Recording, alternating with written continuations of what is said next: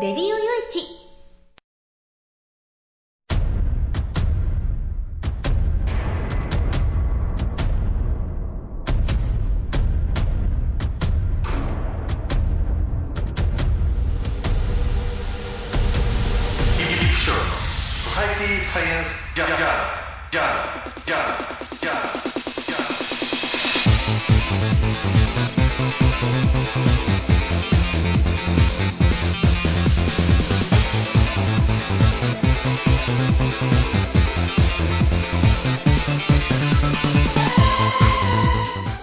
さんハローじゃ。ご機嫌いかがですか、えーソサイティサイエンスジャーナル第472回ということなんですけれども、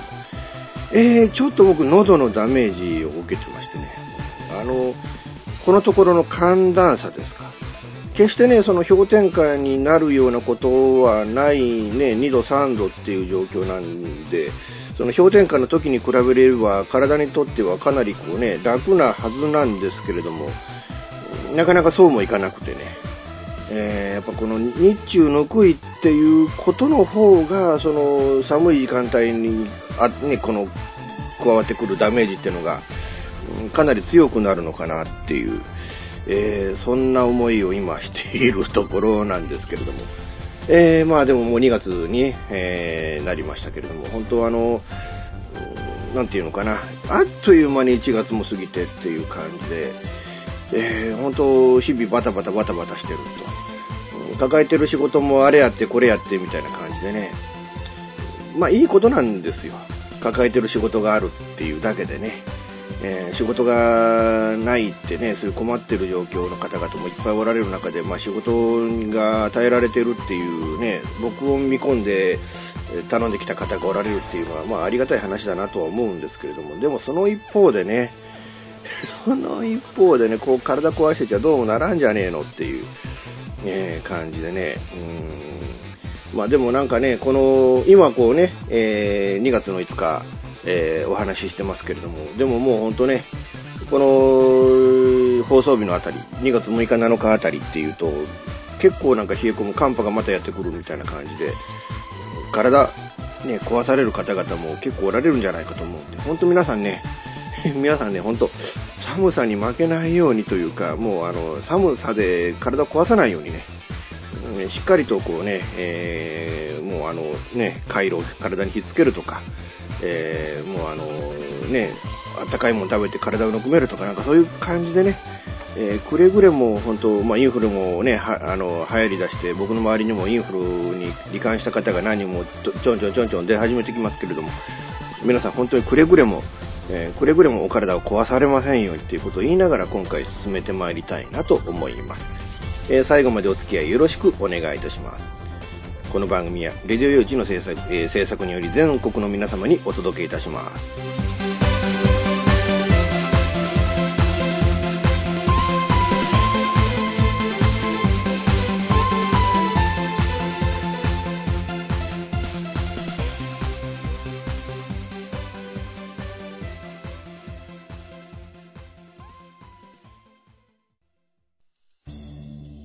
FM 玉川をキーステーションに全国ネットでお送りする FM ミッドナイトハイウェイサタデースペシャルマイフレンド様のハイパーウィークエンドでは身の回りの出来事や1週間のニュースの中から話題を拾って毎週1時間お送りしております。また時にはゲストをお迎えしてのフリートークスペシャルとしてもお送りしております。週末の情報バラエティ番組マイフレンド様のハイパーウィークエンドインターネットレイディオステーションニューウィンドで毎週土曜日に配信しております。ぜひ皆さん聞いてくださいね。ネットアイランド会社で役立つ面白応援グッズの紹介をはじめためになる情報ミュージシャンの生出演など映像でお届けする30分の生放送。テレビビンゴネットアイランドは毎週水曜日19時30分から20時。テレビビンゴで放送中です。スタジオジュノンからのお知らせです。あ、あのや、あ、あのさ、チョイスラジオの説明するんだけども、チョイスラジオの説明をするんですけど、毎週月曜日の23時から、毎週月曜日の23時から、スタジオジュノンのサイトでや、スタジオジュノンのサイトでね、配信してっからや、みんな聞いてけろな。配信をしてますから、ぜひ聞いてくださいね。詳しくは、チョイスラジオって検索サイトでググってけらい。詳しくは、検索サイトでチョイスラジオで検索してね。で、待ってっからや来てけらい。じゃあ、待ってるからね。来てね。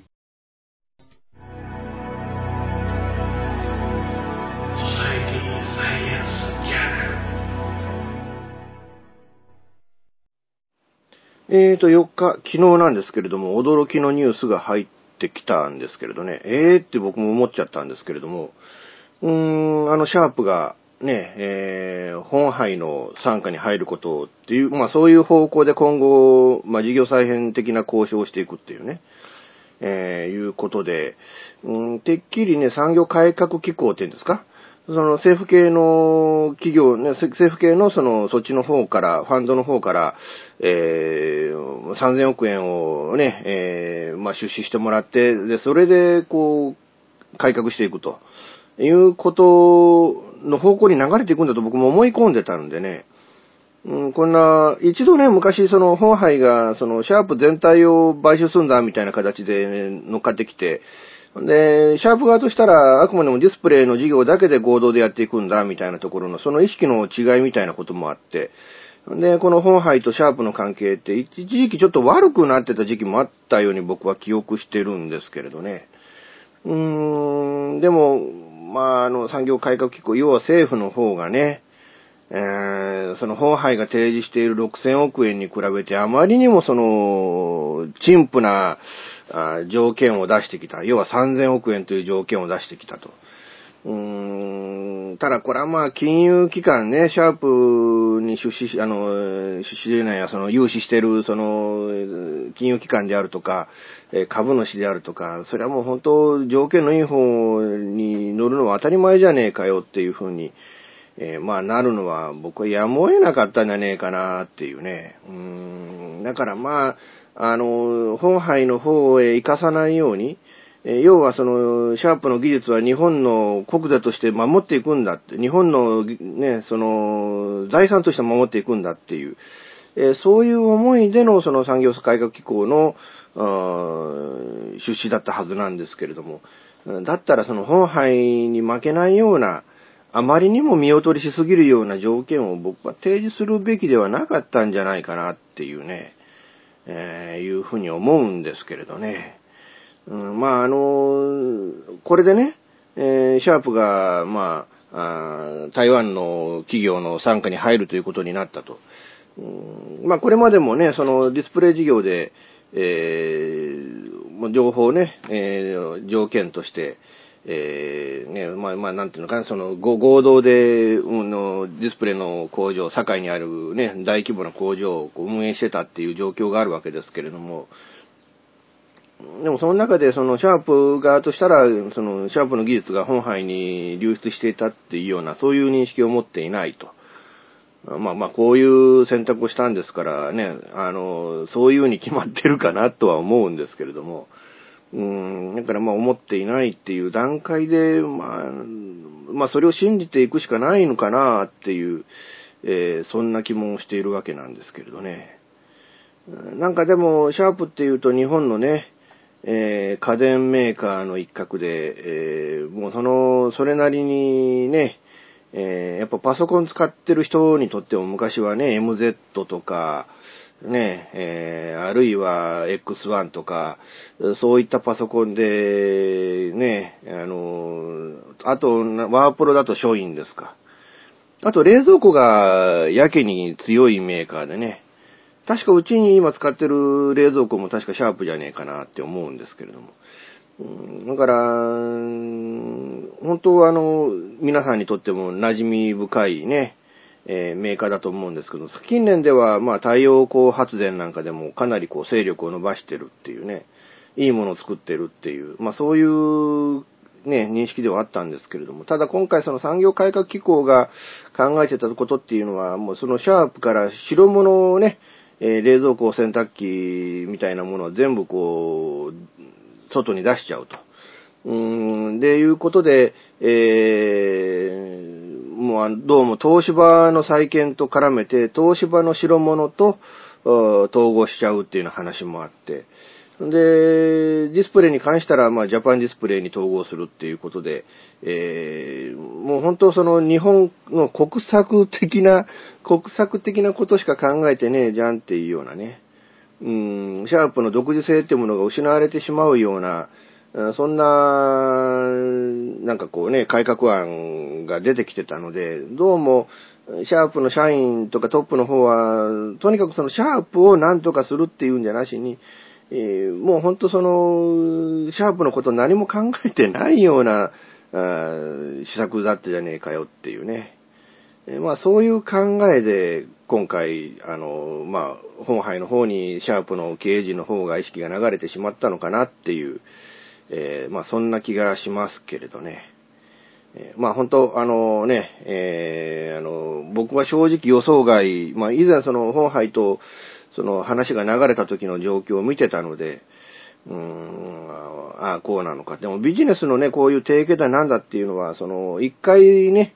え大喧嘩したりして、もうそっからこうね、和解して統合の方に向かっていくっていうようなことが、まあ多々ありますよね。えー、例えて言うと、九州の電気にベスト電気と、山田電機がね、えー、まあ、一度その、山田がベスト電機を買収にかかって、で、山田はそれを阻止しようと、ビッグカメラと一緒になって、なんだけれども、結局、ビッグカメラが小島と一緒になるよっていうタイミングで、じゃあ俺、俺たちはビッグカメラとね、一緒にやっていくのやめたっつって、また山田電機に寝返ったっていうね、えー、いうような話もありましたからね。えー、だから本当、あの、ね、その、その、あの時のベストなんかも、なんでそのね、その山田電機からの買収を阻止するために、えー、ビッグカメラと一緒になったわけじゃないのっていう、まあ、コロコロコロっと、こうね、簡単に寝返って相手陣営に行っちゃうっていうことがよくあるので、えー、まあ、今回もそういうことだったのかなと。実際その一週間ほど前までは、うん、シャープはね、えー、その産業改革機構の方の出資を、その出資案の方になびくっていう風に、えー、みんながみんな思ってたわけで。で、昨日いきなりこういうニュースがニュース速報で流れた時、僕もえーっていう、えー、正直驚きを禁じ得ませんでした。あまあ本当、あの、びっくらこいたなっていう、えー、そんな感じだったわけなんですけども。でも、まあこれでまあシャープね、あのー、本杯の方は、あのー、もう人員削減はしない。えー、で、あの各産業の切り売りもしないっていうね、えいう話になってますので、うーん、まあシャープの雇用は守られることになるのかなと。と、まあ、シャープの持ってる技術があちこちとこうね、分散していくっていうこともないんだろうかなっていう、えー、いう感じがするわけなんですけど、特にやっぱりその本杯としては、うー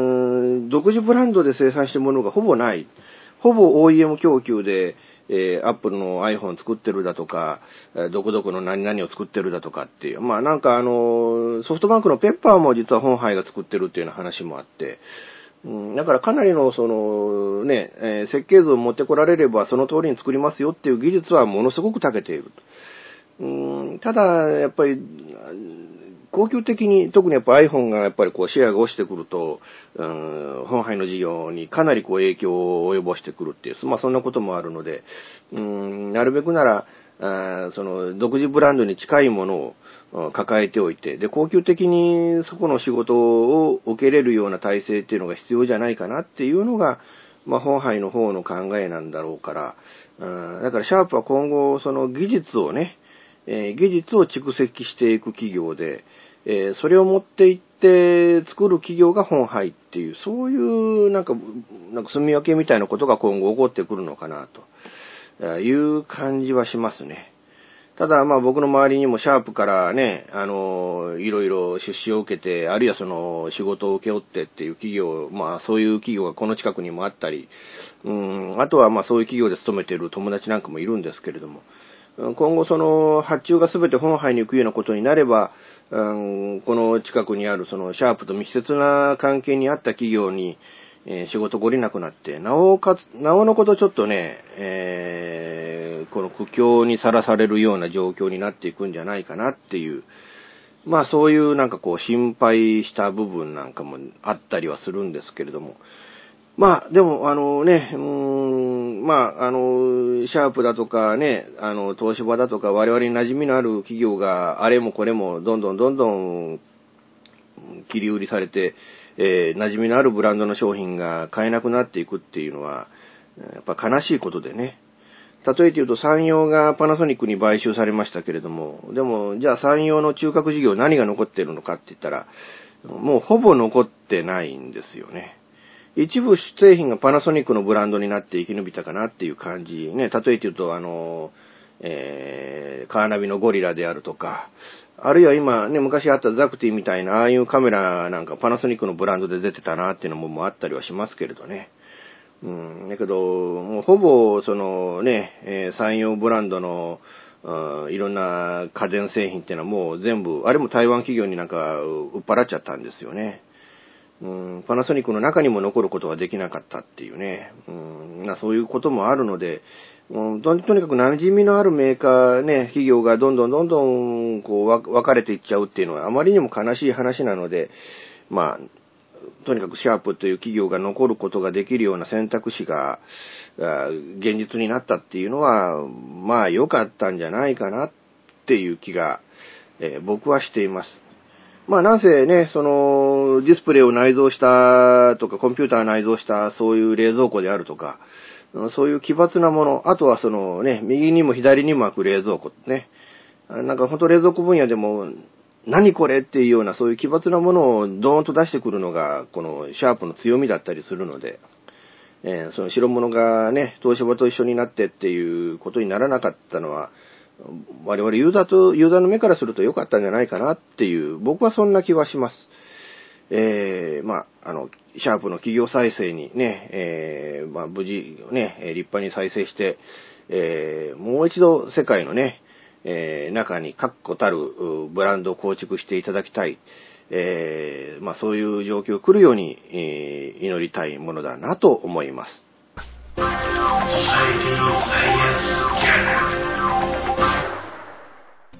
現金でマンションを買うのが夢なんです。よ。あ、満足しちゃったら一番いいな。そう、無理だと思う。幸せな家庭を作るんですか留学したいんですけど心理学の方を勉強したいなと思っていて、うん、であのマンション建てて一番上に住むっていうのが理想かな。あなたの夢を応援しています。風俗リンクラジオ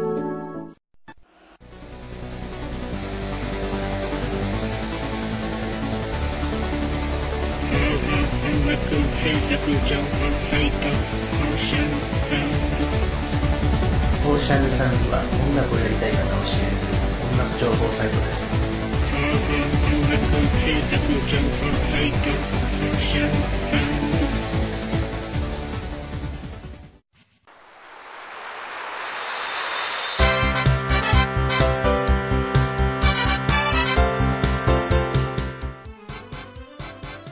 ゆるいお話はフェアリーテールが気が向いた時に更新する、えー、その時興味があるもの、ゲームの話、自転車のお話、まあ、社会状況のお話、そういうものを題材に、えー、ゆるくゆるく語る番組です。ぜひ、皆さん、聞いてね。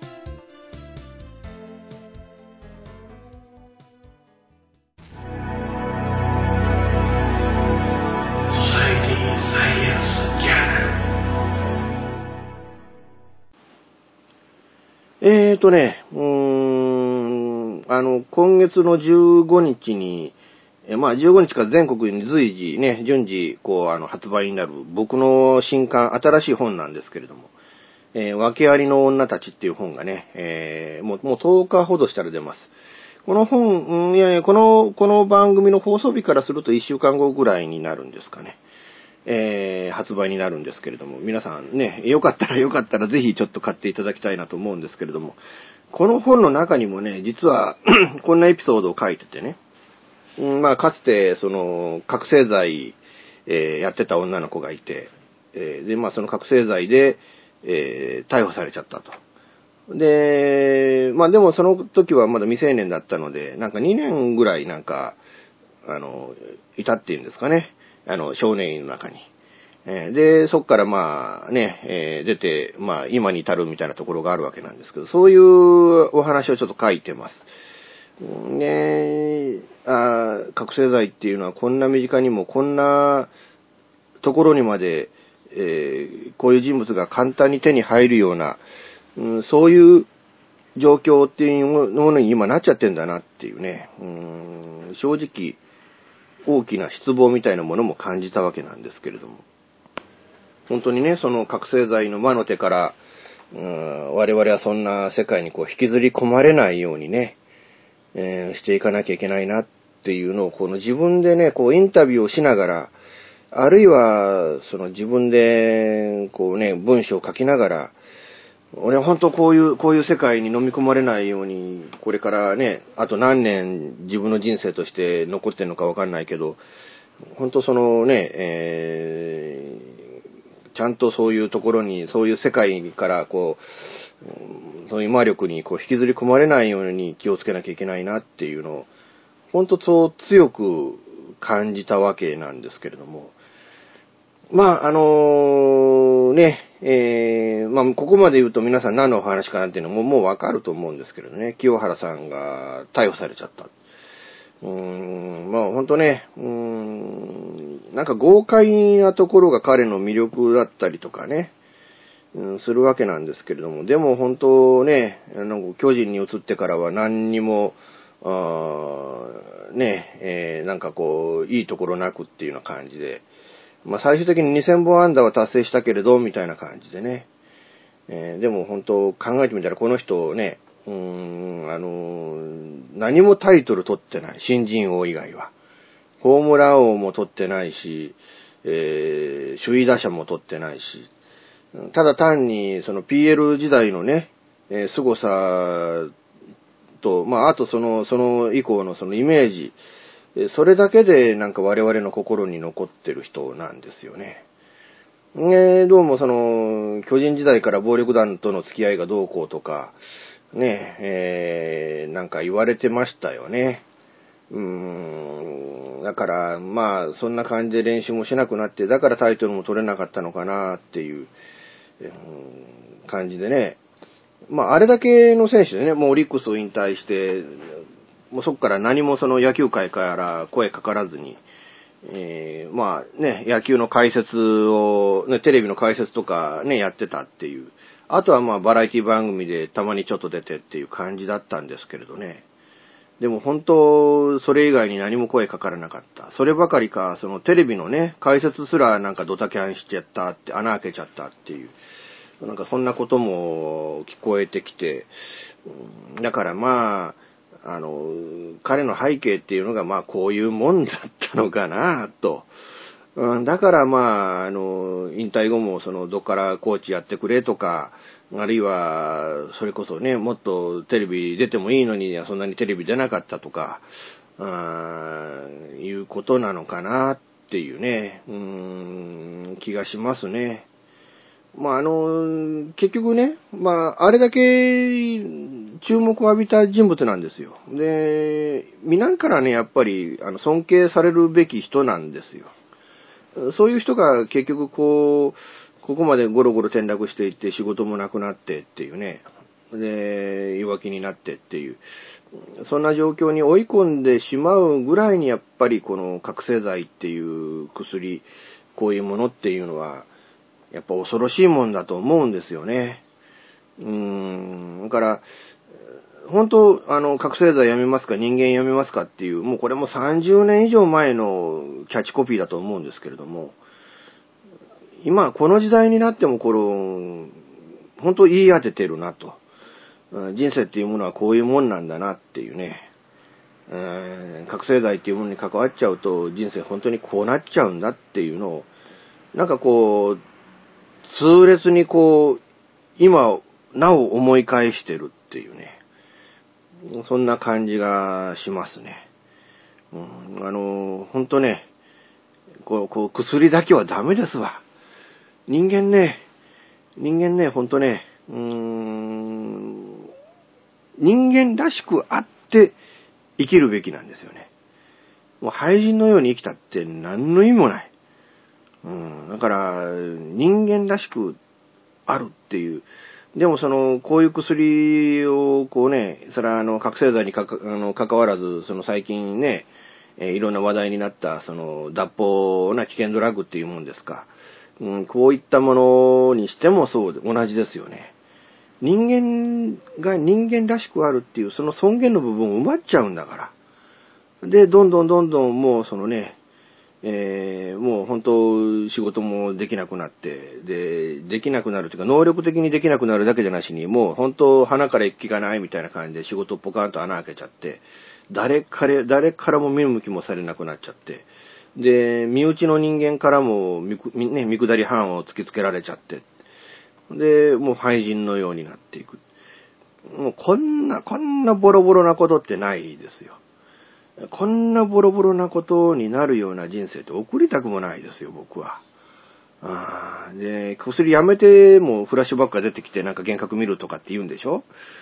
うん。から一回やるだけで、ちょっとした好奇心で一回関わるだけでもうその後の人生本当にも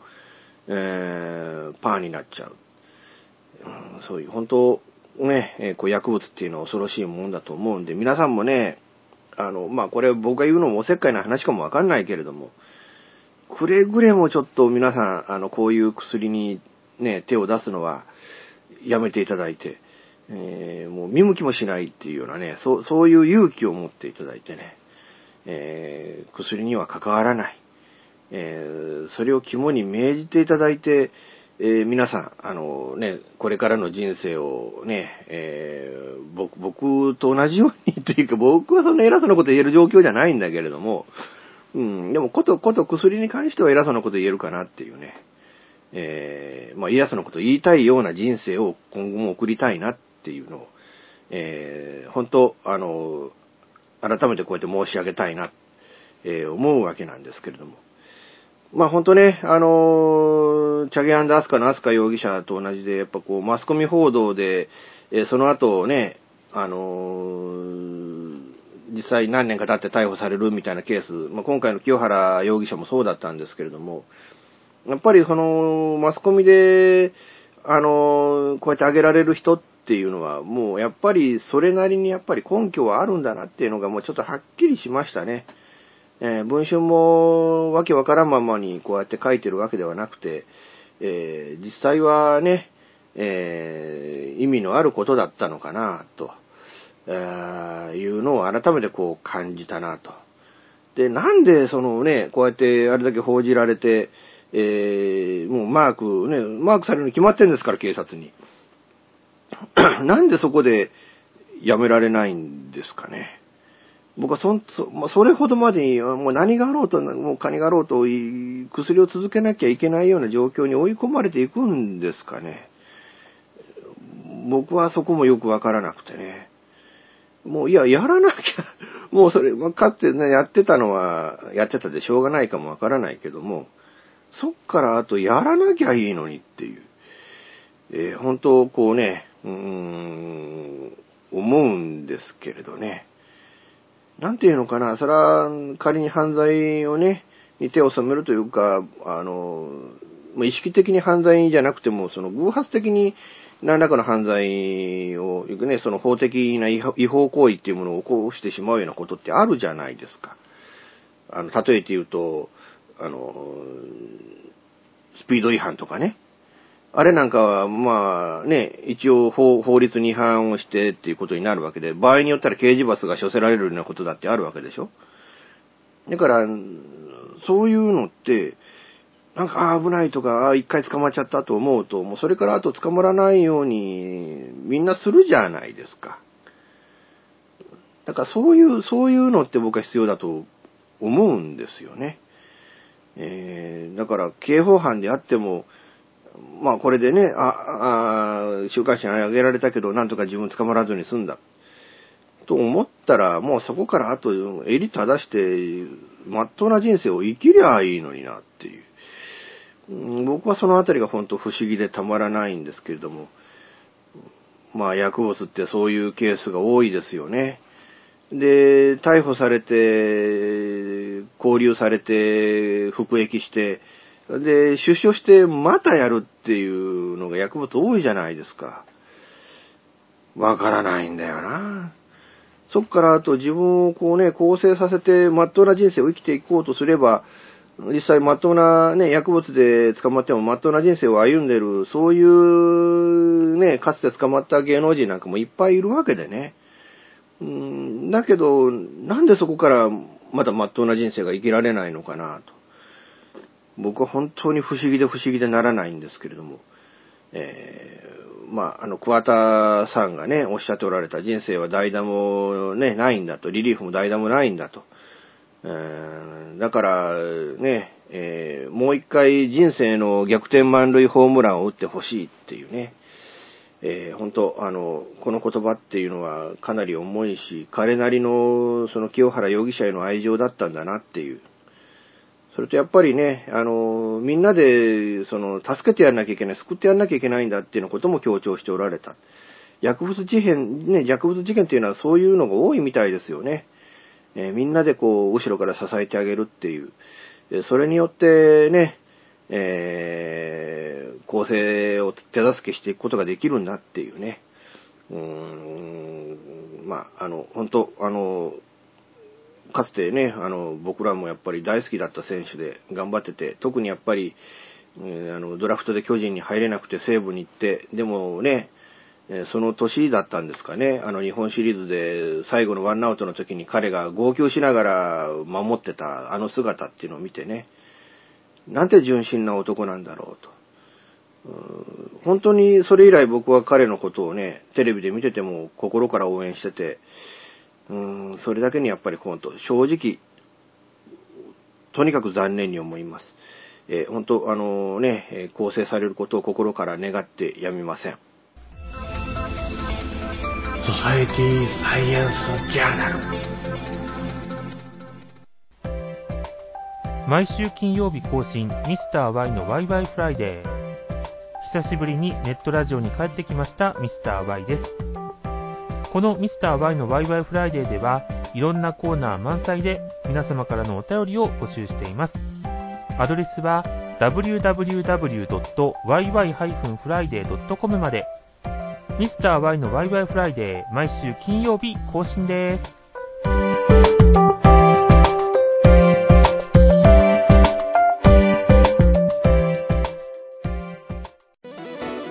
デジタルスタジオ What's New は音、作り方、広め方のすべてが新しい次世代の音楽を作り出します。私たちは自分たちが聴きたいと思える音楽を作ります。私たちは既存の方法にとらわれない今そしてこれからの方法を追求します。私たちは支持してくれる世界中の身近な人へ私たちの音楽を届けます。応援してくださいデジタルスタジオ What's New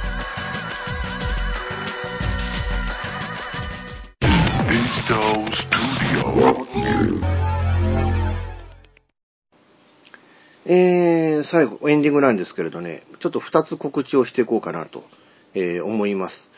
えー、去年ね、えー1月に発売した本、えーベテラン風俗ライターが明かす風俗業界のぶっちゃけ話ね。えーこちらの本の Kindle 版がいよいよね、えーこの今収録日、今喋ってる日、えー2016年2月の5日に、ついに Kindle 版発売となりました。えパチパチパチパチパチパチっていうことでね。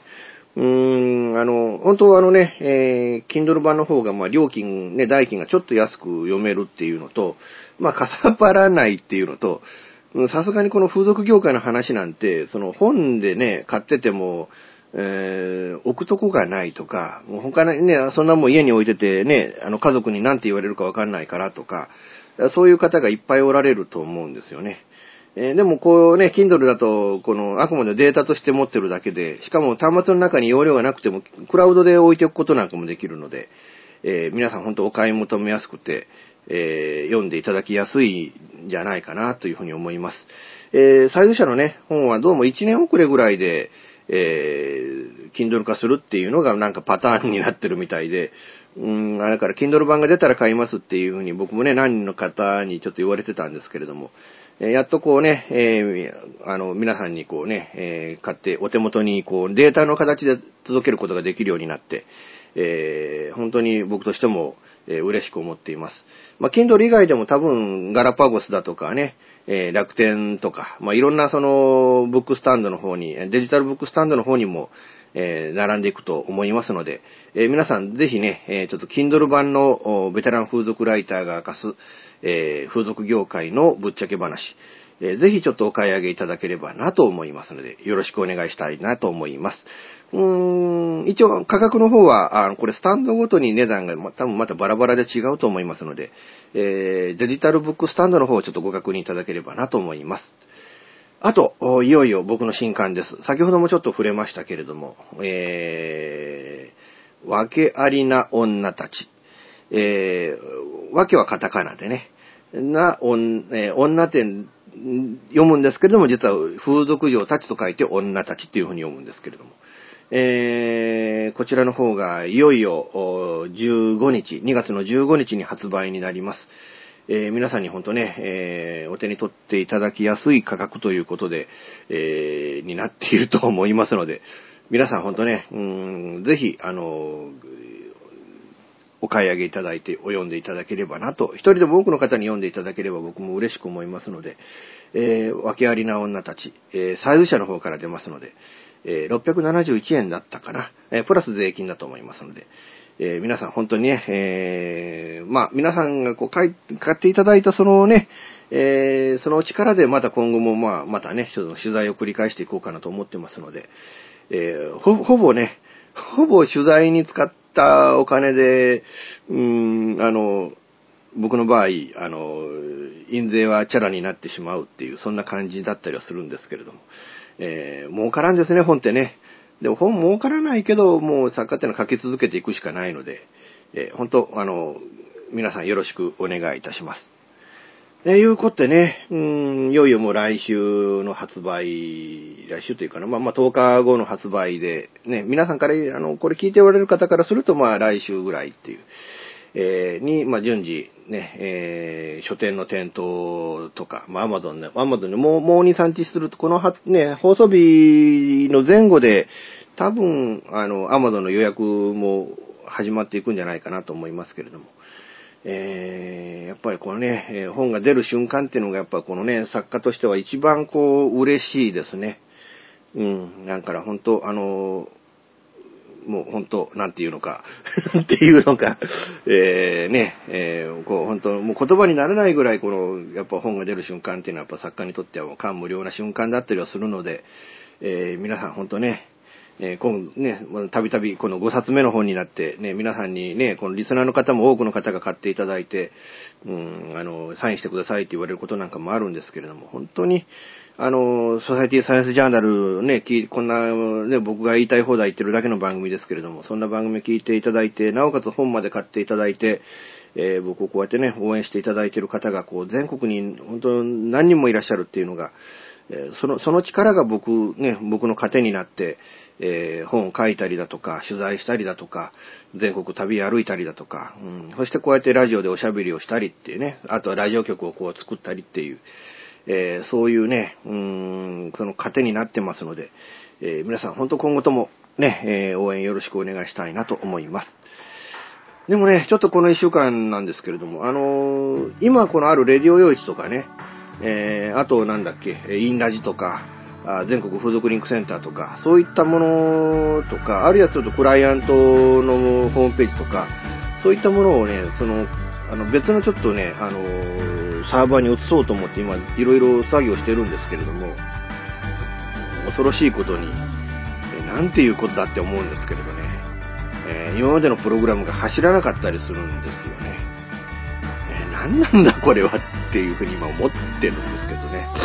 大幅にプログラムを書き換えなきゃいけない。で、プラスして、え今ちょっとホームページを作ってたりするんでね、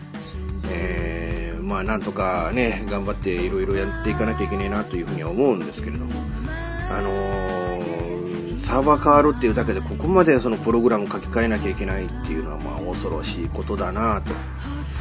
まあ、今、PHP っていうプログラムでスクラッチでホームページ作ってますけれどね、うん、これを本当に、ま、ワードプレス化するとか、うん、あるいは、まあ、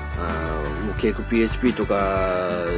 ゼンとか、なんかそういうなんかフレームワーク的なものに完全に置き換えていくっていうことを、こう早急にしていかなきゃいけないのかなっていうね、えー、正直そういう危機感が思いっきり募ってます。えー、まあなんとか頑張ってね、その、あの、まあこれちょっと、もう本当、一冊するのを、ここ数日以内にって思ってたんですけれども、もうちょっと時間を持ってね、